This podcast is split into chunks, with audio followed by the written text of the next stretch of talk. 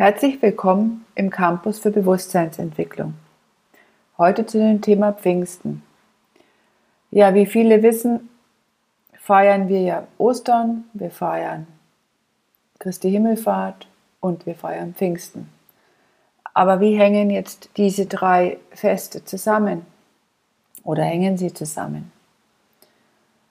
Also an Ostern ist ja die Kreuzigung mit der Auferstehung und zu Christi Himmelfahrt, das sagt ja schon der Name, fährt Christus in den Himmel. Aber wer oder was fährt jetzt in den Himmel? Und das ist eben ein Mysterium, wo uns die katholische Kirche auch ein bisschen im Dunkeln tappen lässt, weil sie nicht an den Reinkarnationsgedanken an sich glaubt und auch diese Körpergliederung in physischen Körper und Äther und Astralleib eben nicht unterscheidet, also Seele, Geist, Körper. Und das ist aber für diese Betrachtung essentiell, denn letztendlich ist der physische Körper gekreuzigt worden an Ostern und im Nachgang ist er dann Christus erschienen, aber über den ätherischen Weg. Das heißt, er konnte nicht von allen Menschen wahrgenommen werden, sondern eben nur von welchen, die ein entsprechendes Bewusstsein hatten. Und er hat dann eben über die Zeit zwischen Ostern und Christi Himmelfahrt die Jünger nochmal begleitet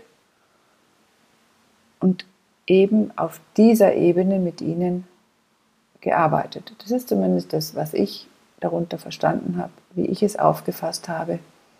Und es gilt ja immer, dass ihr selber eure Gedanken macht. Und in dem Moment, wo eben der ätherische Körper auch quasi sich entfernt hat, waren ja dann die Jünger für die sieben oder acht Tage dann wie im Dunkeln, weil jetzt waren sie wirklich erstmal so wie haltlos. Jetzt ist Christus ganz weg.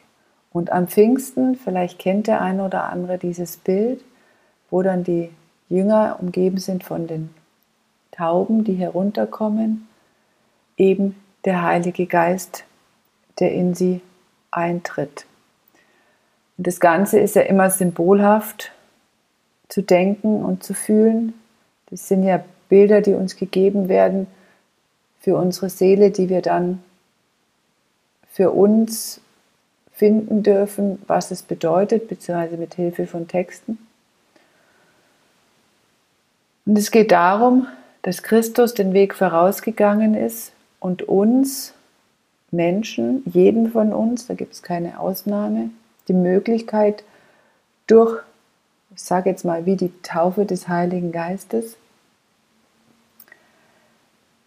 in uns zu entdecken, dass Christus in uns und um uns ist. Das ist nichts, was ist, wo jetzt ein Guru kommt von außen, der uns sagt, wie es ist und dann alles gut wird, sondern es ist so, dass eben durch die Niederkunft des Heiligen Geistes die Jünger in dem Fall, damals im Jahre dann 33 nach Christi, ähm, die Taufe des Heiligen Geistes empfangen haben. Das heißt, dieses Bewusstsein bekommen haben, nochmal gefestigt haben und dann eben in die Lande gezogen sind und darüber zu sprechen, was die Mission von Christus war.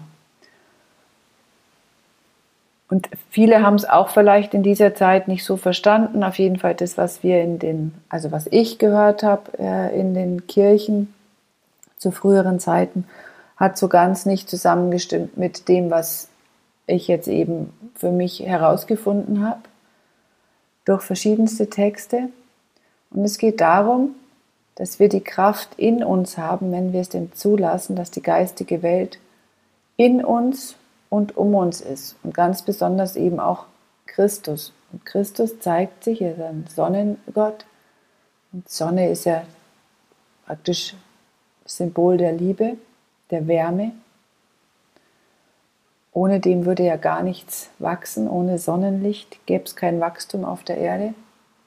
Und es gäbe auch keine Wärme. Das merken wir ja dann im Winter, wenn es auch entsprechend alles kälter ist. Natürlich gibt es da noch viele andere Einflüsse aber eben jetzt so von dem Symbol Sonne gesehen, Und wenn wir die Liebe in uns entdecken, und zwar die wahre Liebe, die Nächstenliebe, aber auch die Liebe zu uns selbst, dann sind wir auf dem Weg, den Christus in uns selbst zu entdecken. Der Heilige Geist ist für mich so wie die Taufe, dass wir das alles mitbekommen haben. Wir haben jetzt alles in uns. Und wenn wir uns auf den Weg machen, kriegen wir Schritt für Schritt mehr Bewusstsein und mehr Zusammenhänge, mehr Hintergründe, mehr Wissen, wenn wir denn wollen.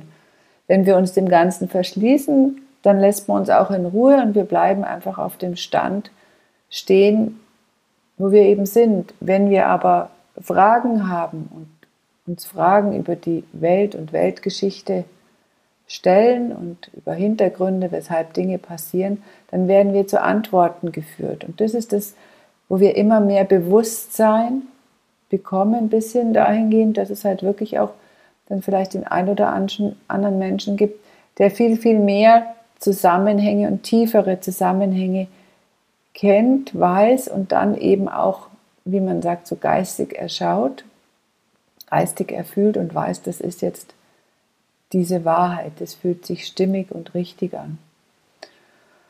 Und für denjenigen oder diejenige, die das jetzt irgendwie ein bisschen eigenartig klingt, weil es von der Kirche anders gelehrt wurde, einfach mal an den verschiedenen Stellen nachlesen, in den verschiedenen Testamenten auch nachlesen. Wann wird von Christus gesprochen? Wer spricht von Jesus? Warum sprechen die so? Weil da steht eigentlich alles drinne.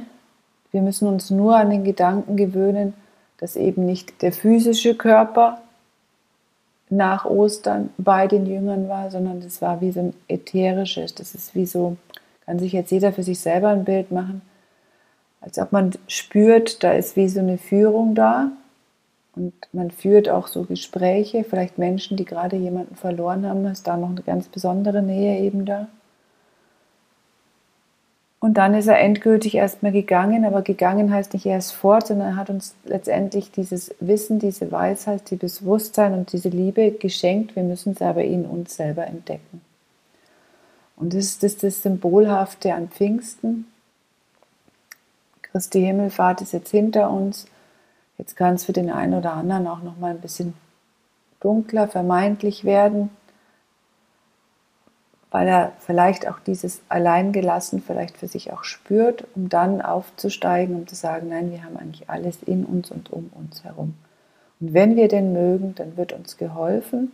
Vielleicht nicht so, wie wir es uns wünschen. Also vielleicht nicht, dass wir sagen, wir kriegen jetzt den Job, den wir unbedingt brauchen, sondern auf andere Art, indem uns die Menschen geschickt werden oder wir Lösungen als Idee geliefert bekommen, um auf unserem Weg einfach weiterzugehen.